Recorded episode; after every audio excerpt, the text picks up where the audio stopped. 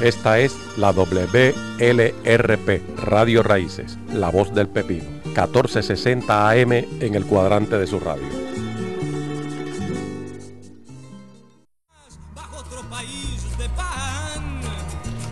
Muy buenos días, pueblo pepiniano, a su programa Dejando Huellas, cantata para la conciencia.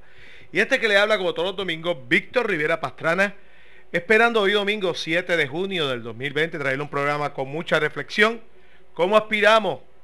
Dejando Huellas, ya que hemos retomado desde, el pasado domingo su programa aquí en la edición en vivo. Tere Marichal con uno de sus cuentos, La Bella Leila.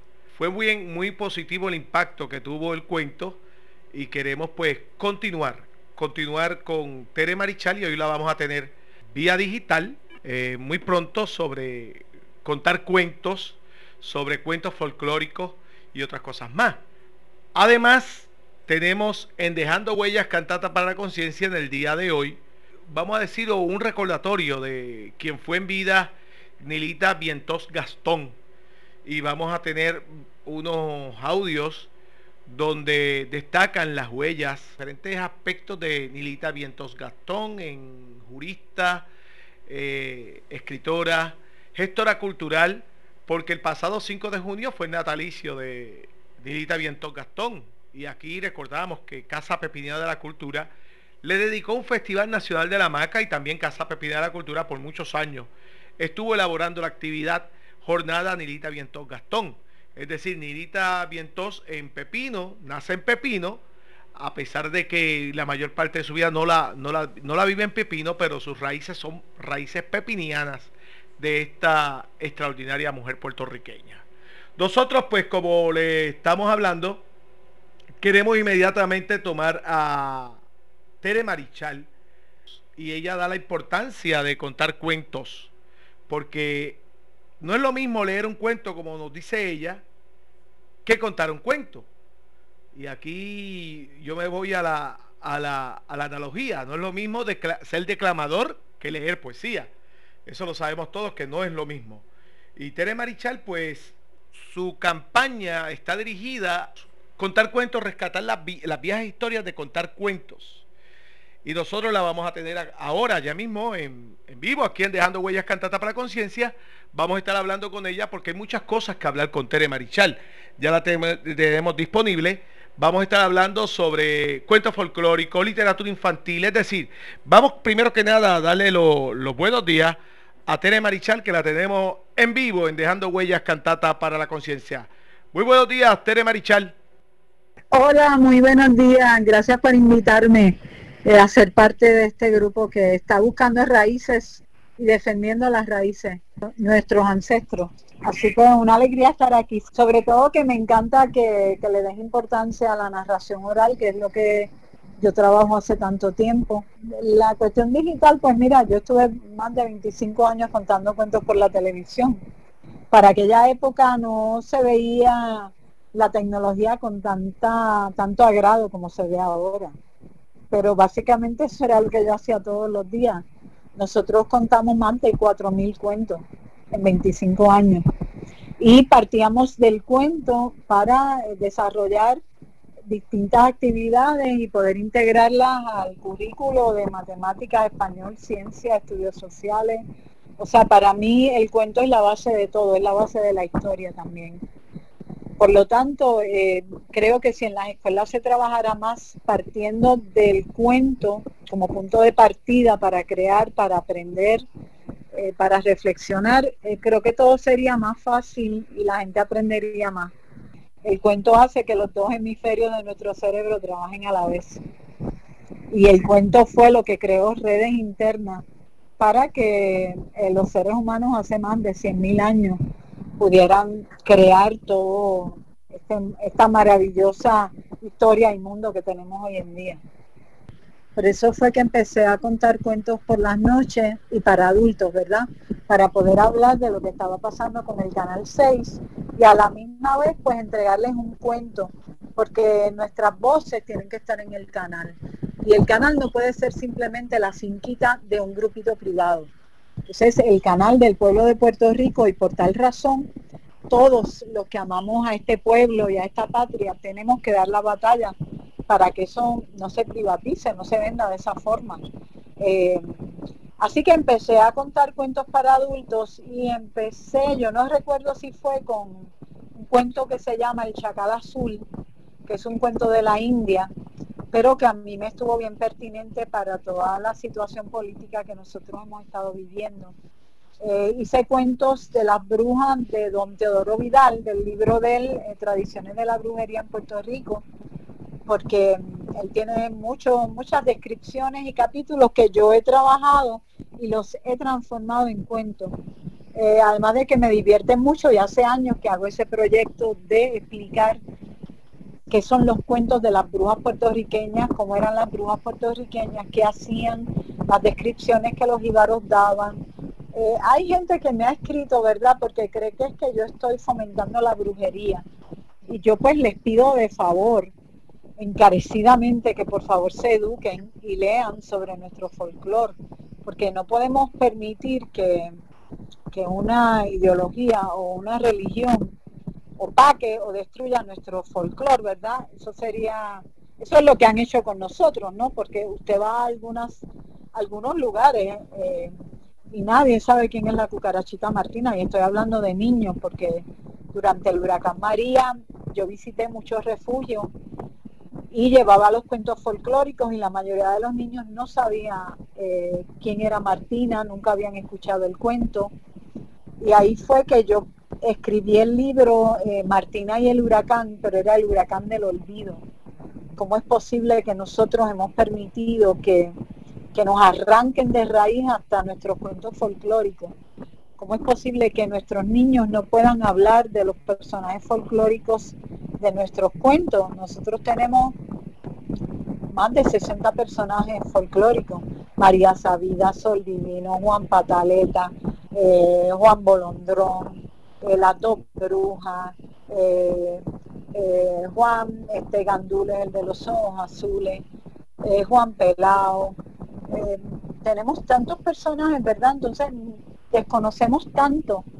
Pero claro, eh, nosotros somos una colonia y por esa razón desconocemos tanto, porque no hay forma más, más poderosa eh, de destruir a un pueblo que arrancándole sus raíces.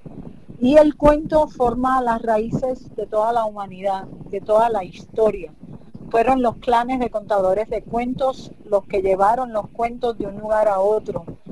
Crearon puentes de paz. Eh, contaban cuentos por todas partes, eh, eh, eran las personas más importantes en las tribus.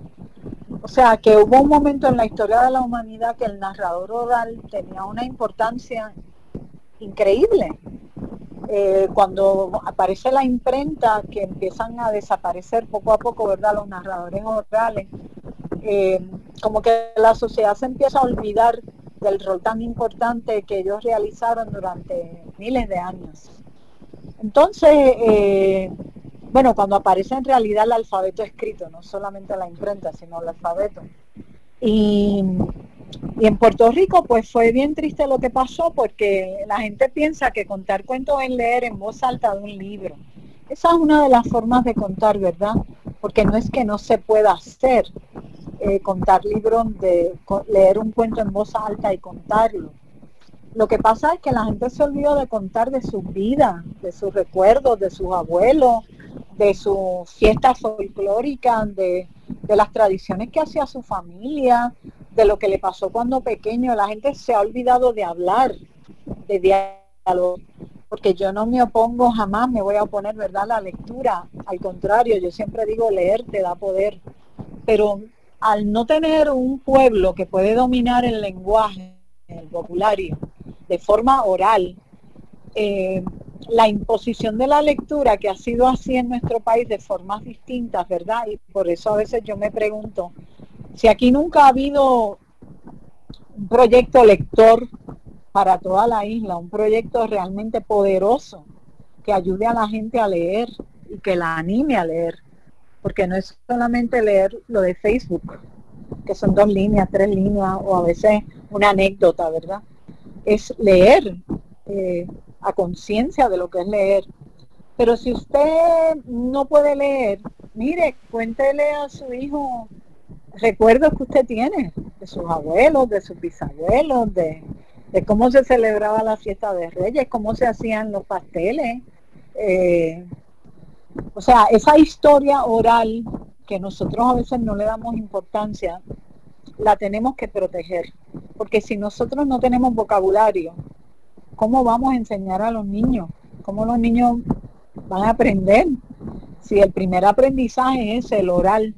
Entonces, para mí, porque que llevo tantos años tratando ¿verdad? de fomentar técnicas eh, y artefactos de narración oral para que la gente se anime a desprenderse un poco del texto escrito y entonces empezar a decirlo de forma oral, pues es muy importante eh, la promoción de lo que yo hago. Así que Facebook ha venido a representar pues algo más que yo hacía ya antes, porque durante todo ese tiempo en el canal 6, pues eso era lo que yo hacía. Eh, lo que pasa es que ahora pues todo el mundo tiene celulares, Facebook está de moda, eh, todo el mundo quiere contar cuentos, hay gente que cuenta muy bien, hay gente que no debería contar jamás, porque escuchar un cuento mal contado es algo que puede ser traumático para, cuando menos para mí. Eh, yo creo que uno tiene que saber sus limitaciones y saber que, que uno es bueno y en qué uno no es bueno. Yo no soy buena en un montón de cosas. Pero creo que cuando uno cuenta un cuento, uno tiene que pensar qué es más importante, el cuento o mi ego trip.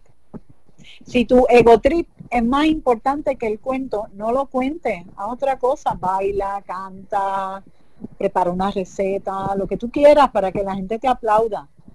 Pero el narrador oral es responsable de que ese cuento esté bien contado para que la gente lo recuerde y la gente lo pueda contar. Así era como eh, de una voz a la otra, de una persona a la otra, se iban entregando los cuentos y por eso tenemos cuentos de Mesopotamia, por ejemplo. Nosotros tenemos cuentos de Egipto. ¿Por qué razón? Porque esos cuentos estaban bien contados y la gente los recordaba y los seguía contando y contando y contando y contando. La cucarachita martina que llegó de Persia. No es que aquí se la inventaron, porque es que Em, em, todos nuestros cuentos vinieron de sitios distintos, ¿verdad? Nuestros cuentos folclóricos. Lo que pasa es que adquirieron nuestro sabor, nuestra forma de ser, nuestro vocabulario, se incorporaron a nuestra cultura. Pero la cucarachita martina, que hay documentos que se dice que desde el siglo IX se cuenta la cucarachita martina, o sea, para que ese cuento haya sobrevivido todos estos siglos y haya llegado a nosotros, y haya llegado a esta isla, a la isla Candado, a la isla que está sometida a la Junta de Control Fiscal y a la que yo le digo no, eh, pues cómo es posible, ¿verdad?, que la cucarachita Martina haya sobrevivido tanto y nosotros hoy en día la estemos contando. Entonces, cuando un pueblo olvida sus cuentos folclóricos, algo malo está pasando. Porque el cuento folclórico normalmente, contado de boca a boca, o sea, de abuelo a hijo, de hijo a nieto. Eh, el cuento folclórico ayuda a la gente, número uno, a organizar el orden de eventos. Número dos, a entender eh, cuál es su historia, dónde está ubicado en este momento. Número tres, a entender que hay un vocabulario que nos define, ¿verdad? Porque no hay vocabularios neutrales. Cada clase social, cada profesión, cada cultura tiene sus vocabularios. Pero si usted crece con un vocabulario, eh, con, el, con el tono univisión y para colmo, con, con la superficialidad de Disney, mire, usted va a estar, usted no va a tener cultura. O sea, las raíces suyas van a ser superficiales. Entonces yo pienso que ha habido muy poca seriedad eh, de proteger de defender, de investigar, de descubrir, eh, de contar, de narrar nuestros cuentos folclóricos, porque se ve como se menosprecia hasta cierto punto. Es increíble que en un país donde la música, el baile, eh, la canción se ha protegido tanto, sin embargo el cuento folclórico se le destinó un rincón al olvido y bueno, ahí se quedará en el olvido. Eh, yo me pregunto por qué, por qué pasó eso. Bueno, pasó porque el contador de cuentos se apropia del discurso público como yo estoy haciendo en este momento. Tere Marichal, me gustaría que tú contextualizara eh, el cuento folclórico con la literatura infantil. Los cuentos folclóricos no pertenecen a los niños, pertenecen a la comunidad. La cucarachita Martina es un cuento feminista, no es un cuento de niños. en Persia, la cucarachita Martina, actual Irán, eh, hay un grupo feminista que se llama Las Cucarachas y ese es uno de los cuentos que ellas utilizan para explicarle a las jóvenes y mujeres que los hombres no tienen derecho a pegarle. El movimiento de literatura infantil, vamos a poner que más o menos surge en el siglo XIX, porque anterior a eso los niños no existían. Los niños escuchaban los cuentos eh, que hacían los adultos, los cuentos que se contaban en la comunidad. Eh, toda esta, todo este romanticismo de los niños y eso es, eso fue los mismos editores de cuando se dieron cuenta que los niños existían, ¿no? Y dijeron, espérate, existen los niños, vamos a venderle a los niños, porque también está el desarrollo de la sociedad capitalista. Nosotros no podemos eh, obviar que la literatura infantil también ha sido tocada por la guerra, por el capitalismo, eh, por eh, la corrupción, eh, por los nazis. O sea, no podemos seguir pensando que la literatura infantil es como, como un valle de rosas que nadie ha tocado. entonces tampoco podemos pensar que los cuentos folclóricos son para niños, porque no son para niños. Yo cuando cuento para niños, no cuento para niños, yo cuento para seres humanos. Eh, volvemos nuevamente a lo mismo, ¿no? El narrador oral cuenta el cuento desde un punto de vista que le pertenece, ¿no? Sin eh, alterar muchas situaciones del cuento. Y utiliza, ¿verdad? ese punto de vista lo ayuda a definir qué es lo que quiere decir, ¿verdad? Por eso es que hay tantas versiones, por ejemplo, de distintos cuentos en el mundo. De Cenicienta nada más hay 377, ya tiene que haber más porque eso fue hace años, ¿no? Hay hasta una versión del siglo XIX en Martinica donde todos son negros. Eh, o sea, nosotros tenemos clavada en la memoria la Cenicienta de Walt Disney, porque los cuentos de Disney fue una forma de eh, entrar en la transculturación del puertorriqueño e implantarnos en la mente unas imágenes que nunca se nos han borrado porque usted le pregunta a cualquier mujer de 30 años, 40 años, ¿cómo es la Cenicienta? Rubia, delgadita, bonita, con un traje azul. Todo el mundo va a decir lo mismo. Pero la primera Cenicienta que hubo era China, no era la de Perrol ni la de los hermanos Grimm. Eh, o sea, nosotros tenemos Cenicienta maya, azteca, inuit, polaca, en África hay como cinco versiones de Cenicienta, hay hasta Cenicientos. En Asia hay Cenicientos, no, no solamente hay Cenicientas. Por eso es que tenemos que estudiar la historia de eh, los cuentos folclóricos y también la historia de la narración oral, porque estamos hablando de un movimiento que fue sumamente poderoso. Tere Marichal, en, en la década de los 70, Ricardo Alegría recopila los cuentos folclóricos y estos cuentos se llevan al Departamento de Educación. Quiero eh, que me des tu opinión con relación a este esfuerzo de don Ricardo Alegría. No, es que él tiene los mismos cuentos que recopiló eh, Rafael Ramírez de Arellano en 1926. O sea, esos cuentos eran cuentos que se contaban aquí de origen eh, a veces español, portugués, dependía del lugar de donde vinieran, ¿verdad? En, Gaza hay un personaje que se llama Yoja y se cuenta hace cientos de años y es, Juan Bobo, tiene un caldero, tiene las moscas, tiene la mantequilla, tiene los mismos cuentos que nosotros, los cuentos palestinos de Yoja. ¿Entiende? En todos los seres humanos estamos unidos por puentes invisibles de cuentos, todos. Los clanes de narradores orales viajaron el mundo entero llevando cuentos. Y eso es algo que tenemos que tener en mente porque en realidad lo que hicieron fue formar puentes de palabras y cuentos de paz. porque unieron a los seres humanos, unieron a las culturas. Yo creo que se le ha dado muy poca importancia, sobre todo en Puerto Rico, porque en otros lugares hay una importancia bastante vasta. Pero en Puerto Rico, eh, el ser, tú dices que eres contador de cuentos y la gente se te ríe en la cara. Bueno, pues sí, mira, soy contadora de cuentos y eh, y contar cuentos no tiene que ver nada con mentir. El cuento es liberador, el cuento es una promesa, el cuento es un puente para que los seres humanos se encuentren. Eh, la mentira destruye, la mentira deshace las relaciones entre los seres humanos. Tú no puedes mirar a otro a los ojos cuando le dices una mentira, pero cuando tú cuentas un cuento, sí.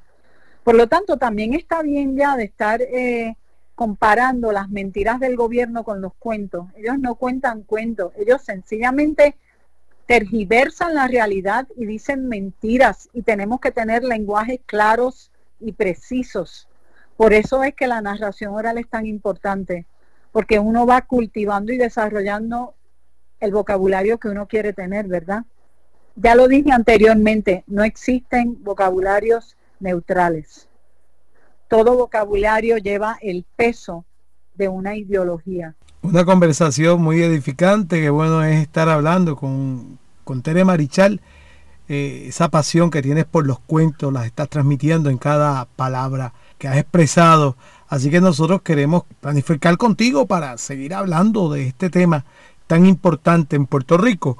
Y quiero que le presentes al público puertorriqueño eh, el cuento que tenemos para hoy en Dejando Huellas Cantata para la Conciencia. Eh, bien, queridos Radio Escuchas, esta es mi forma de sembrar nuevamente las raíces, de buscar raíces, de darle vida a las raíces, y es contando cuentos. Y ahora los invito a escuchar uno de los cuentos que conté en mi página de Facebook. Saqué del libro de don Teodoro Vidal, Tradiciones de la Brujería en Puerto Rico y es la historia de las dos brujas. Que lo disfruten.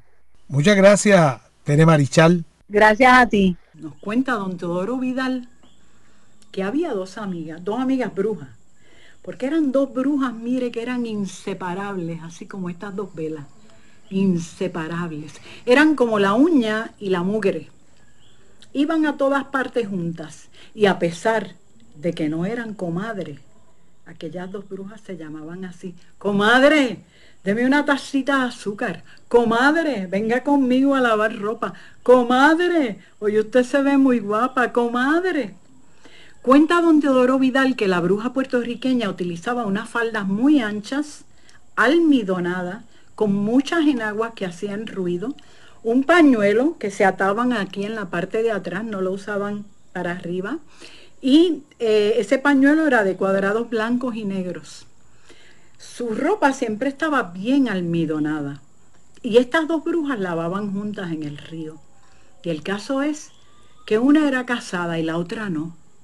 Y mire, mire, cuando a una mujer se le mete entre ceja y ceja el conquistar a alguien, somos terribles. Y una de las brujas miró un día al marido de la otra y lo miró de una forma diferente. Lo miró de arriba abajo y dijo, ay, como que yo siento algo. Usted sabe esa calentura que le da a la gente, ¿verdad? Cuando se enchulan de momentos de una persona. Siento como que algo, como que, como que algo diferente. Entonces, aquella mujer decidió conquistar el marido de la otra. De esa forma decidió conquistar al hombre. Y aquel hombre tan feo, mire, garbao, medio jorobado. Esto no era un hombre guapísimo para uno volverse tan loco, pero aquella bruja se obsesionó con aquel hombre y le echaba los ojitos, mire, cuando pasaba por la casa. Y cuando iba de visita a ver a su comay. Comay, ¿cómo está? Y enseguida mirando al hombre de arriba abajo y aquel se dijo, adiós, está como que se dio cuenta que, esto sí que es un gallito pelón. Esto es un gallote. Esto es un gallo, un gallo de los de verdad, que se va a la pelea. Y una noche, ambos llegaron a la orilla de la playa, allá en Guayama. Y aquella bruja empezó a quitarse el cuero, porque ¿sabe qué? La bruja puertorriqueña podía quitarse todo el cuero y quedarse en carne viva, sí, porque así volaba mejor. Aquella bruja empezó a quitarse todo el cuero completo, completo, completo, como si fuera de licra, completito. Y se quedó ahí en carne viva, colgó el cuero en un guayabo y le dice al guayabo, guayabo, cuídame este cuero que yo te pago bien. ¿Sabe por qué lo colgó en un guayabo? Porque las brujas decían que con el árbol de guayaba no se podían hacer cruces porque la madera era toda torcida. Así que era su árbol preferido, el árbol de la guayaba. Y allí se quedó el cuero. Y el hombre cuando tocó aquella piel, aquella piel que estaba, pues ya les digo, en carne viva, ¿no? Sentía todo. Y tocó aquella mujer y aquella mujer sintió las manos sobre los senos, sobre las caderas, sobre las piernas. Se fueron ambos en un barco que estaba hechizado y que estaba en la orilla. Cuando subieron a él, el hombre le dijo, boga por uno, boga por dos. Y aquel barco siguió, siguió, siguió, siguió navegando, navegando, navegando. Y llegó, dice don Teodoro que llegó a la isla del diablo. Pero yo pienso que es que llegó a la isla Caja de Muertos. Entonces, el diablo estaba por allí, dicen, brincando y saltando. Y aquellos dos hicieron fiesta, fiesta de carne, de besos, de abrazos, de tocarse. Hicieron fiesta de placer, hicieron fiesta de sexo, aquellos dos, los dos traidores. Entonces regresaron nuevamente al barco boga por uno, boga por dos, y el barco regresó nuevamente a la otra orilla. La mujer del hombre nunca se dio cuenta que ya se puso la piel, corrió para su casa, el hombre regresó al amanecer. Y la pobre mujer jamás se dio cuenta. Pero un día, un día todo cambió, porque mire, en esta vida todo se sabe, todo. La cosa fue que el hombre se descuidó y regresó a las 5 de la mañana. Hizo ruido al acostarse y su esposa le dice, mi hijo, pero coraje esta si el gallo acaba de cantar. ¿Qué te pasó? Tú estabas con insomnio, con la cabeza turuleta. Mire, Comay, si lo que pasó fue que el gallo turuleto se me escapó toda la noche. Y yo estuve corriendo por toda la finca detrás del gallo y dale, y dale, y dale corriendo, corre que te corre, corre que te corre. Y entonces, ahora fue que lo vine a atrapar. Y lo atrapé porque usted sabe que ese es el gallo que más yo quiero, ese es el gallo, ese es el gallote. Pues mi hijo, mire, acuéstese, acuéstese y descanse, que después le voy a hacer un asopadito bien rico, bien sabroso. Yo me voy a lavar ropa. Y la mujer se fue a lavar ropa, tan buena, ella que no se había dado cuenta de nada. Cuando estaba lavando ropa, ¿quién llega? Esa misma. Dígalo, dígalo. Llega la coma y la traidora. Y llega con ropa porque ya les dije desde el principio que a la bruja puertorriqueña le encantaba tener la ropa almidonada. Entonces llegó como medio engarba y esta le dice, ay, coma Usted se ve como, como si no hubiera dormido en toda la noche, se ve como escalvada, como jalá. ¿Qué le pasó? Ay, mire, si yo le contara, usted sabe el gallito mío, el kikiriki, se me escapó toda la noche, ¿sabe? Entonces estuve por toda la finca corriendo detrás del gallito, gallito, y yo le gritaba, gallito mío, gallito mío, gallito. Y el gallito salía corriendo, picándome, me picaba y me picaba hasta que dieron las 5 de la mañana y el gallito cantó. Y así lo pude encontrar. Y estoy cansada, me duele todo el cuerpo, todo el cuerpo, como si, como si me hubieran dado una pela. Así es como me siento. Pero usted sabe cómo son las mujeres puertorriqueñas, ¿verdad? Aquella, la traicionada, empezó a sumar enseguida. Espérate, espérate, espérate, espérate. Uno más uno, dos uno más uno, dos. Está con el gallito, el marido mío con el gallito. El gallito de esta se perdió, el de mi marido también. Los dos llegaron a las cinco, bien cansados. Espérate, espérate, espérate, espérate, espérate, espérate, que aquí pasa algo. Que yo me estoy jodiendo algo. Que aquí me sucede algo. Mira cómo se me pone la carne de gallina. Si ya me ericé. Me ericé y me huele como, como algo bien malo que está pasando aquí. Espérate. Deja ponerme yo. Eh, eh, eh, deja ponerme yo a ver qué es lo que tengo que hacer. ¿Y qué fue lo que pasó? Mire que esa noche el hombre se puso, ah, el hombre se puso, ah, el hombre se puso a hacerse el dormido. Entonces, la mujer se hizo también la dormida y esperó a que él se levantara. Se levantó calladito, calladito. Ustedes saben cómo es. Y que traiciona. Trata de hacerlo todo calladito, calladito.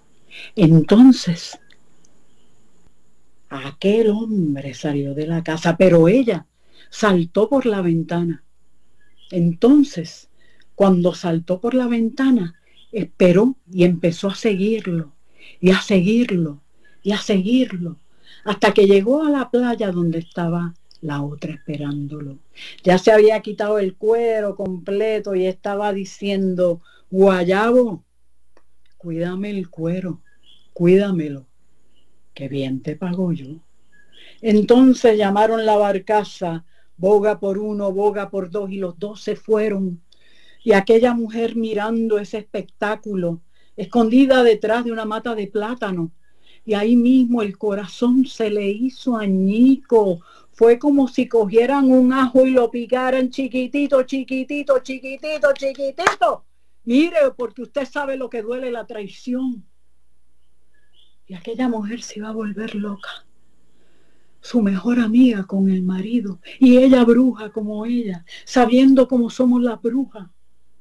Entonces regresó a la casa triste y amargada, pero vengativa. Aquella bruja empezó y empezó a pensar. Y cuando él llegó a las 5 de la mañana, ella le dijo, quédate tranquilito descansando, que te voy a hacer un asopado bien rico, bien rico. Y ese día lo trató como si fuera un rey. Rey para aquí, rey para allá, chulería besito. Aquella mujer sacó para afuera todo lo que tenía, engañándolo como él la había engañado. Esperó a que llegara la noche. Entonces el hombre se levantó despacito, despacito, ya haciéndose la dormida. Se levantó despacito y cuando él salió del cuarto, ella saltó por la ventana, salió corriendo, corriendo, corriendo, corriendo. Llegó al barco antes que ellos y se escondió en el barco. Entonces cuando aquella, la traidora, se había quitado ya el cuero, lo había colgado en el guayabo, se había besado con el hombre y él la había tocado completa, montándose en el barco, le dicen, boga por uno, boga por dos. Pero el barco no se movía. Y el hombre pensó, anda, esta está preñada.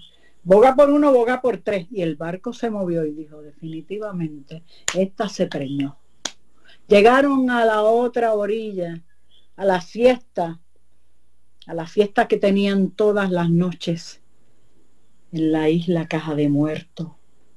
Y entonces cuando se alejaron, la otra mujer le dice al barco, boga por uno, boga por dos. Y el barco regresó nuevamente a la otra orilla. Y ella salió corriendo, corriendo, corriendo, llegó a su casa, buscó el pilón y en el pilón echó pica pica, pimienta, sal.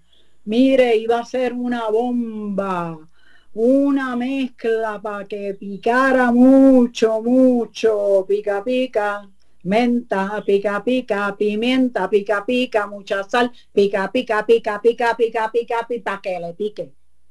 Y salió corriendo nuevamente, tomó el cuero de la otra bruja y empezó a adobarlo por dentro y adobarlo y adobarlo, como se adoba un pernil. que eso sabemos nosotras las que cocinamos. Lo adobó completito con el pica pica. Entonces le dijo a la barcaza, boga por uno, boga por dos, y la envió a la otra orilla. Y aquellos dos cuando se montaron, a él le extrañó que a pesar de que dijo boga por uno, boga por tres, no se movió, entonces dijo boga por uno, boga por dos y se movió la barcaza. Y aquel hombre dijo, esta barcaza está realmente hechizada. Entonces regresó. Esa noche hasta los perros ladraban como nunca, como nunca. Algo iba a suceder. Cuando regresaron a la orilla, aquella bruja cogió su cuero y empezó a ponérselo. Y a ponérselo, se puso el de la cara. El cuerpo completo, ya yo les dije que era como ponerse una líquera casi. Se puso todo el cuero, todo el cuero completito. Y de momento empieza a picarle todo.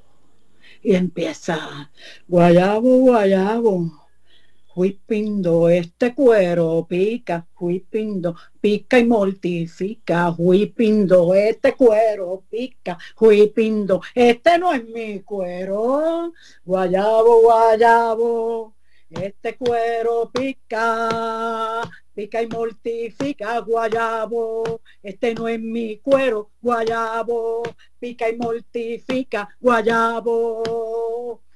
Cuando de momento sale a la otra, con un palo detrás de la mata de plátano y le dice que ese no es tu cuero, sin vergüenza, que ese no es tu cuero, ese es tu cuero y te va a picar para siempre. Y ha corrido aquellos dos con un palo por toda la playa de Guayama gritándoles traidores, traidores, de ahora en adelante ese cuero te va a picar y tú malvado vas a ser olvidado como el humo traidores. La isla se ha llenado de traidores, de traidores. Y ese cuento lo contó algún jíbaro a don Teodoro Vidal. Y está en ese libro tan maravilloso, Tradiciones de la Brujería Puertorriqueña.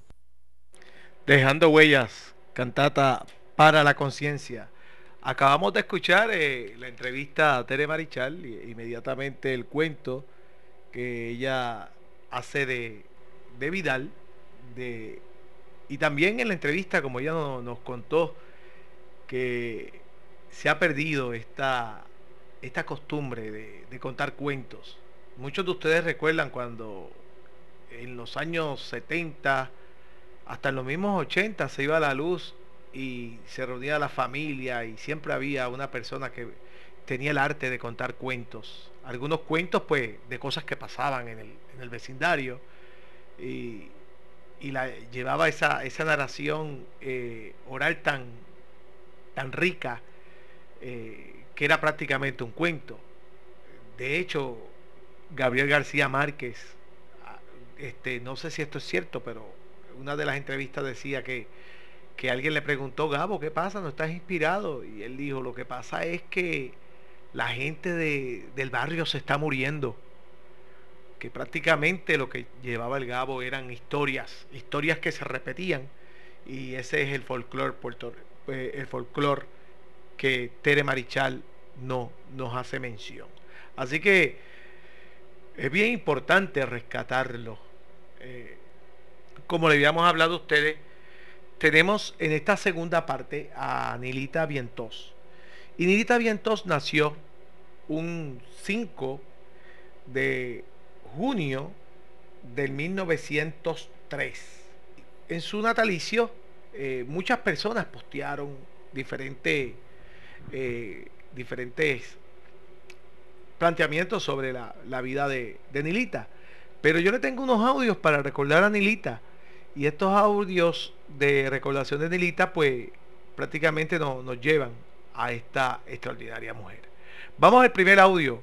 Y esta es una cápsula de quién era Nilita. Esto es bien, bien condensado para entonces escuchar otros audios de, de académicos y artistas que hablan de Nilita. Vamos a escuchar este primer audio.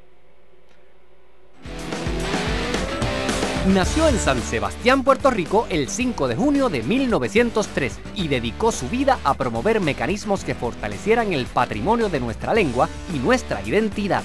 En 1945 fundó la revista Asomante, una de las publicaciones culturales más prestigiosas de Hispanoamérica, autora de una notable producción ensayística y una influyente obra periodística.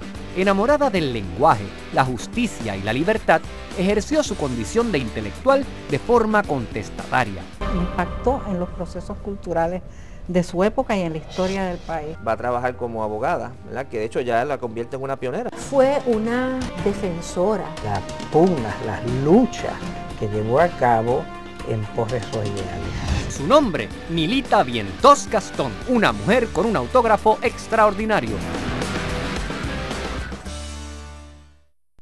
Nilita Vientos Gastón, ahora vamos a escuchar a diferentes académicos hablando de Nilita Vientos Gastón.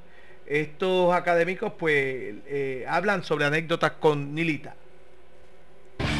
Nilita y yo eh, tuvimos relaciones, yo creo como con todo el mundo, ella tenía de acercamiento y alejamiento, de conflicto y de armonía, porque ella era muy peleadora. Era una rebelde con causa porque ella siempre, eh, más tarde que, que, temprano, pero en los últimos años, ella fue muy activista en la lucha de Puerto Rico por la independencia. Era una feliz combinación del no, del ni, con esa ita infinita que no tenía nada de pequeño, sí, todo de promesa.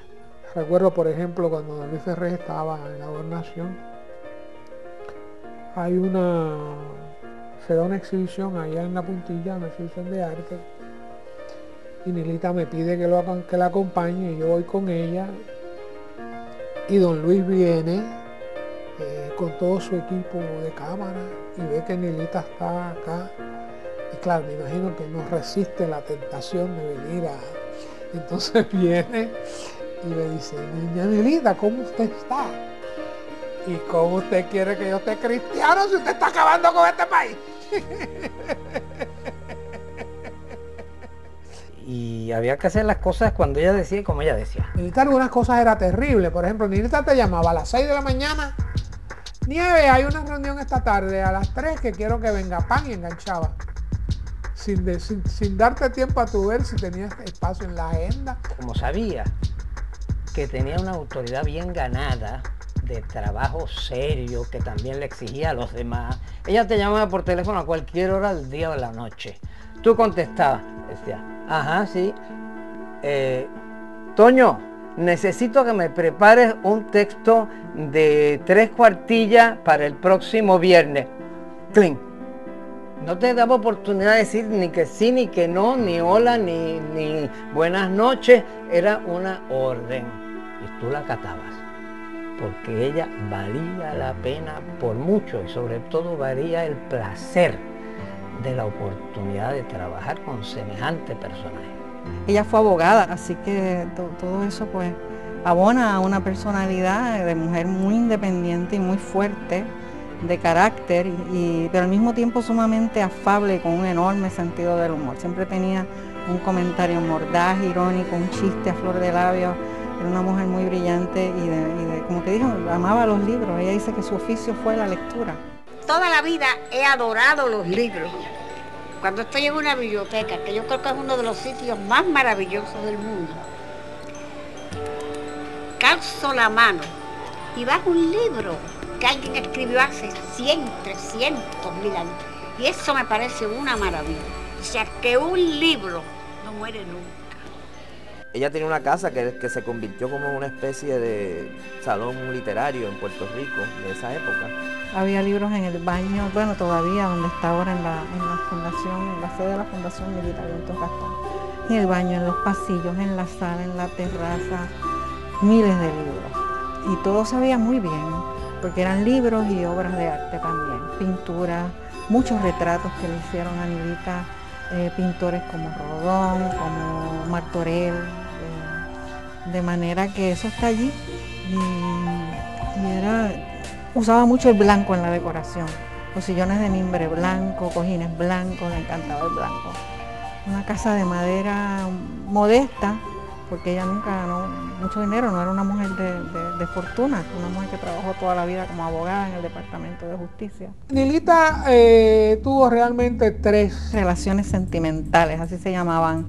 Una fue con un norteamericano que la adoraba, que le mandaba unas cartas pasionales, ¿verdad? Luego tuvo otra relación sentimental con un dominicano. Quizás la más destacada con Juan Isidro Jiménez Grullón, que fue luego eh, el compañero de, Julia de Burgos, y ella lo decía, ese fue mi novio hasta que llegó Julia. Son relaciones que, que son relaciones sentimentales,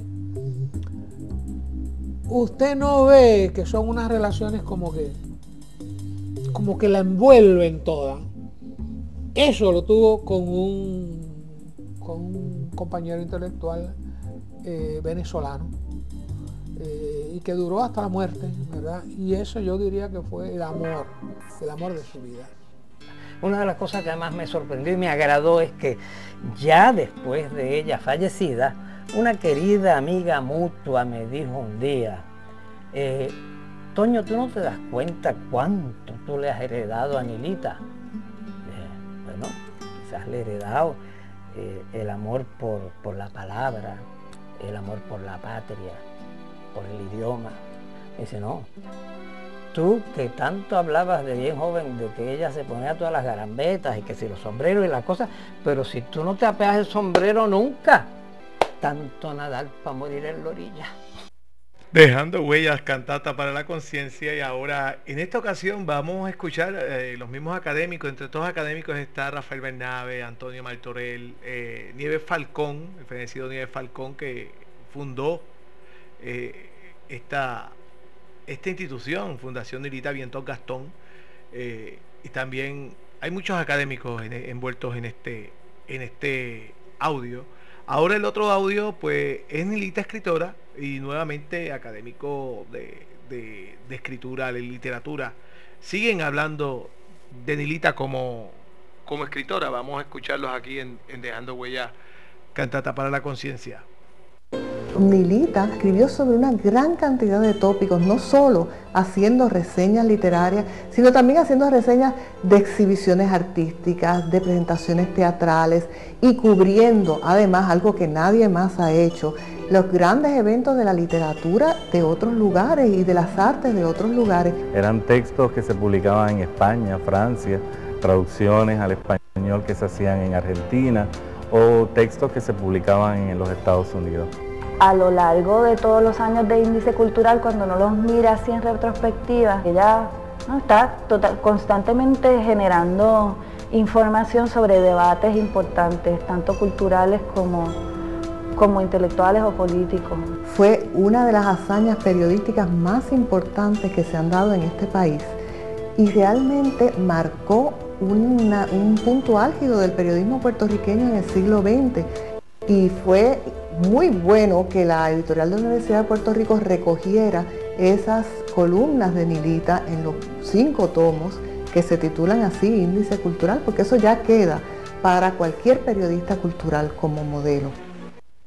Era Nilita Vientosa en la escritura. También eh, quiero mencionar, porque no lo tengo aquí, eh, otro audio y es que eh, el Colegio de Abogados presenta la, medalla Nilita Vientos y en esa medalla pues en este 2019 se destacaron las opiniones, opiniones jurídicas que Nilita Vientos, sin número de opiniones jurídicas, eso se llama jurisprudencia, de Nilita llevando casos y Nilita en, la cuestión jurista, como jurista pues también tenía esa, ese fuerte eh, que también lo queremos destacar.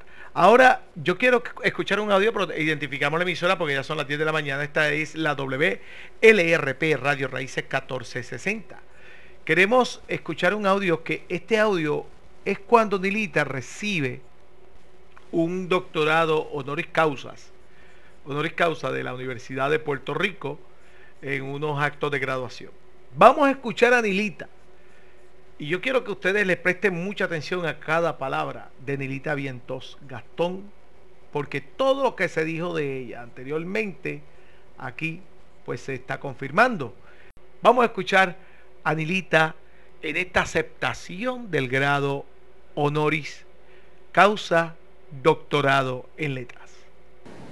Señor presidente y señores miembros del Consejo de Educación Superior, señor presidente de la Universidad de Puerto Rico, señores rectores, señor rector del recinto de Río Piedras, profesor Eladio Rivera Quiñones, señores profesores, distinguidos visitantes, padres y estudiantes.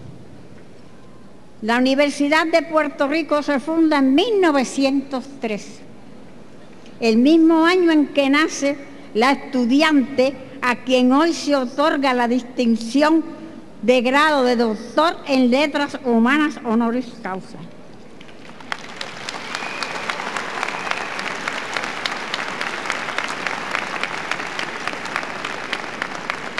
...83 años de vida una universidad joven y una estudiante vieja. Me gradué en la Facultad de Derecho de 1926.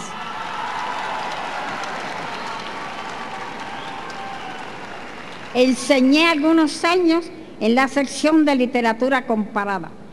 Llevo más de medio siglo de convivencia con la institución, de conversaciones, amigables y hostiles, disputas, controversias.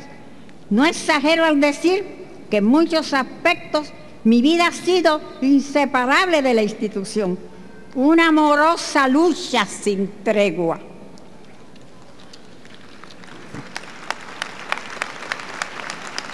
Desde mis tiempos de estudiante, mi vivir se ha regido por tres principios que considero de tal calidad que califico de virtudes. La inconformidad con todo lo que debe mejorarse. La disidencia con todo lo que ofenda la dignidad humana y debe cambiarse. Y un entusiasmo sin límites para luchar por los inconformes y los disidentes.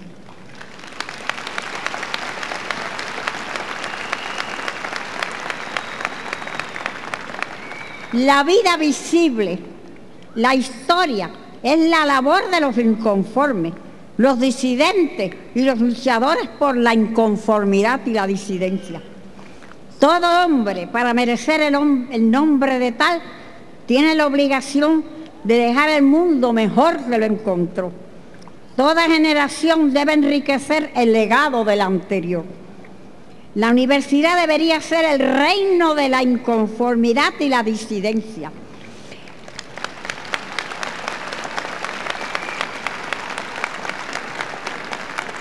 Es su justificación como institución.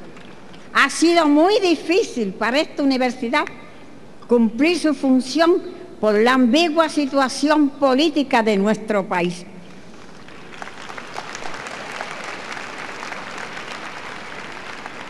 Muy difícil construir el mundo que hace la auténtica vida universitaria. Complace aceptar esta distinción universitaria a quien siempre ha sido inconforme y decidente y ha creído cumplir, siendo inconforme y decidente, con el principal deber que ha de cumplir todo estudiante. Estudiar es esencialmente vivir en perpetua inconformidad y en continua disidencia.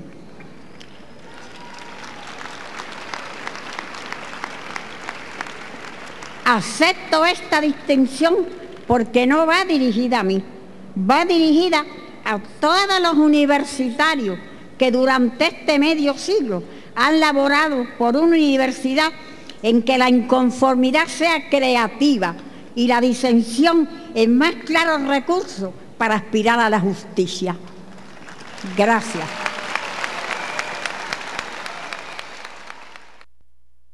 Dejando huellas cantata para la conciencia, Nilita Vientos Gastón, lo escuchó usted aquí en Dejando Huellas.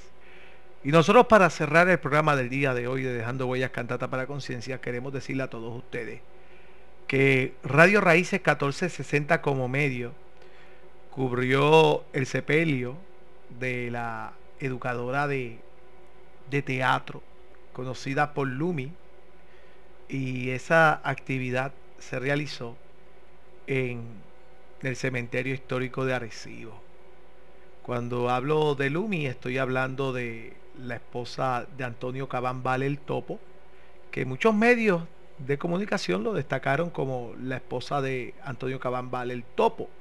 Pero Lumi tiene a su haber una trayectoria impresionante en las artes. Y nosotros en Radio Raíces estuvimos allí cubriendo el evento, destacamos el, el, sepelio en nuestra página cibernética, la cual quiero compartir con todos ustedes en el día de hoy.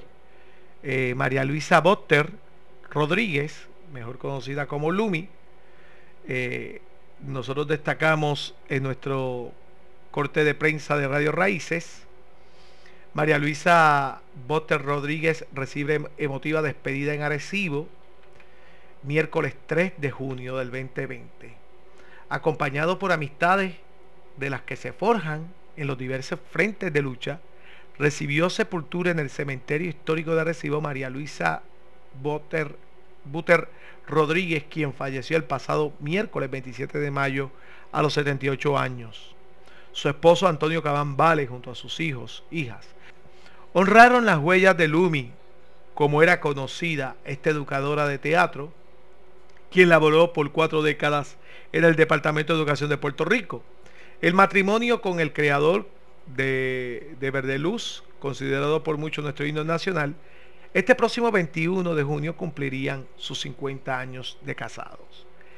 En el sepelio, ajustado a las exigencias salubristas que se deben adoptar a consecuencia de la pandemia generada por el COVID-19, portavoces de grupos donde Lumi colaboraba expresaron agradecimiento a esta noble educadora. Entre estos mensajes destacamos el de un artista y un científico. Ambos fueron discípulos de Lumi contaron sus anécdotas de cómo esta educadora los motivaba al punto de considerarla fundamental en el desarrollo de sus carreras que ejercen para el bienestar de nuestra patria.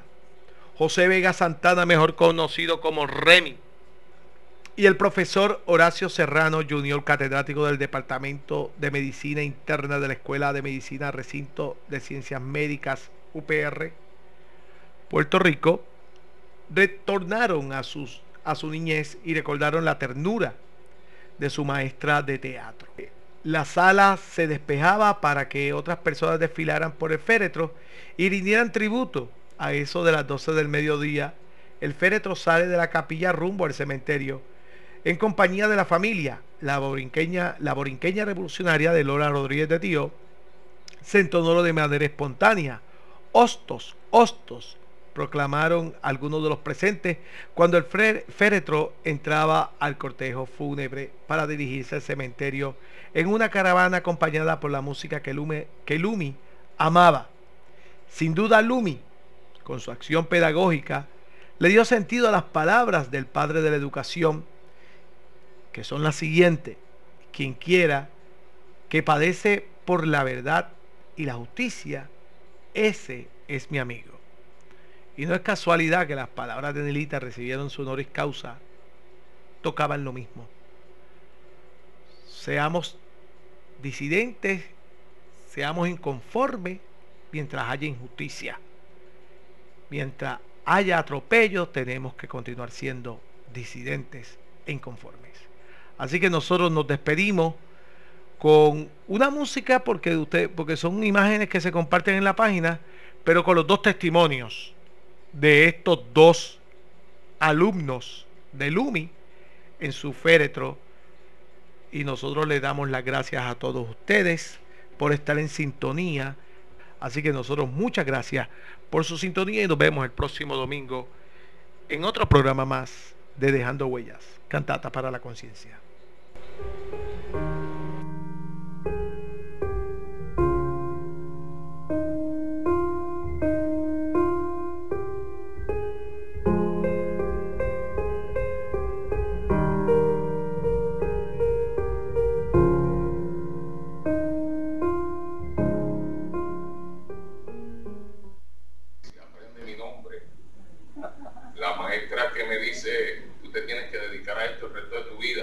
Olvídate de demás.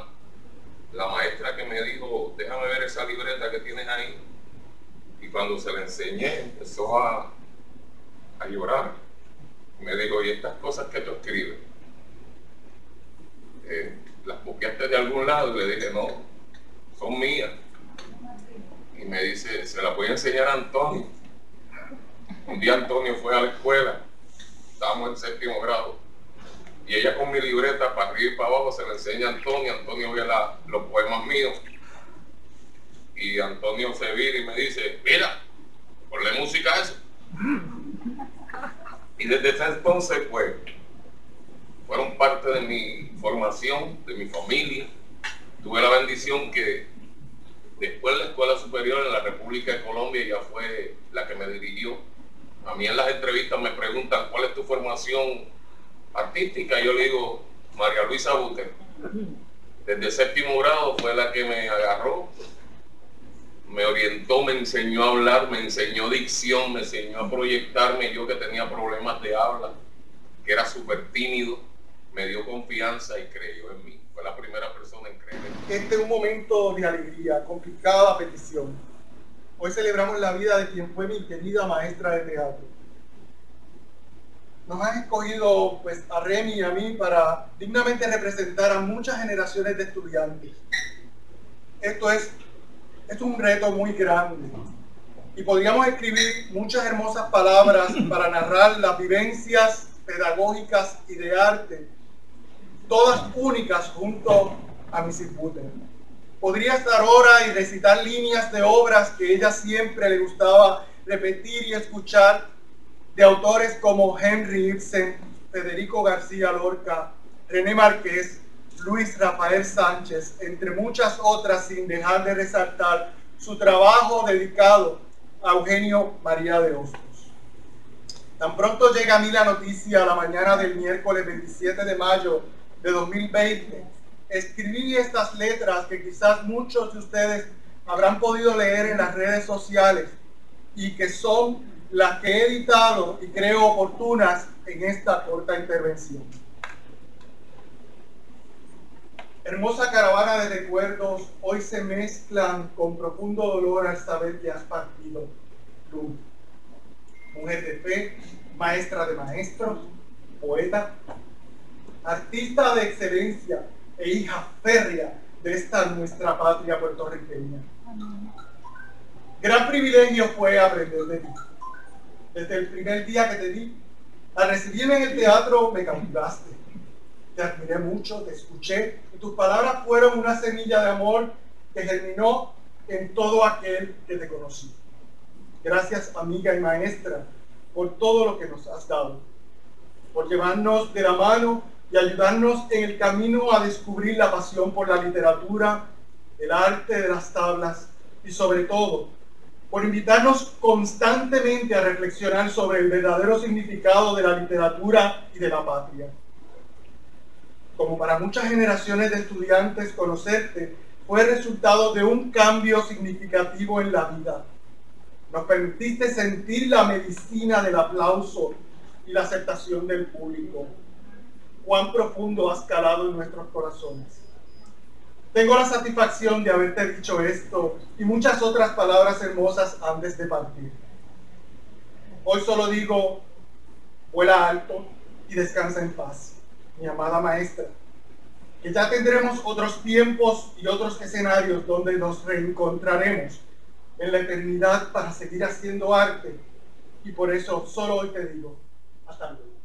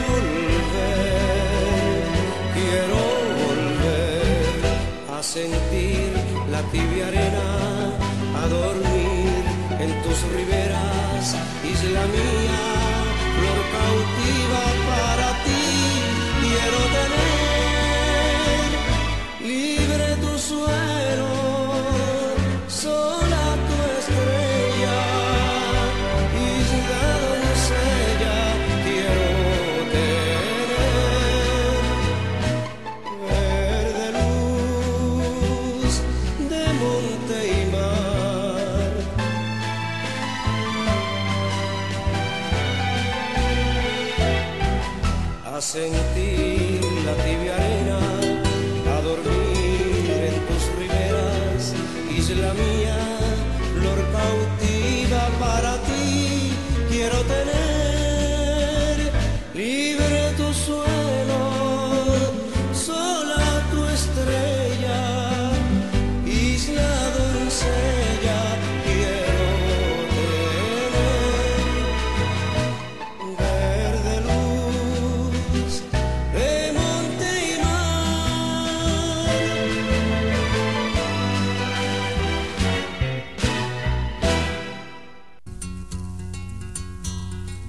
ha concluido su programa Dejando Huellas, Cantata para la Conciencia. Gracias por tu sintonía y te esperamos el próximo domingo por Radio Raíces, La Voz del Pepino.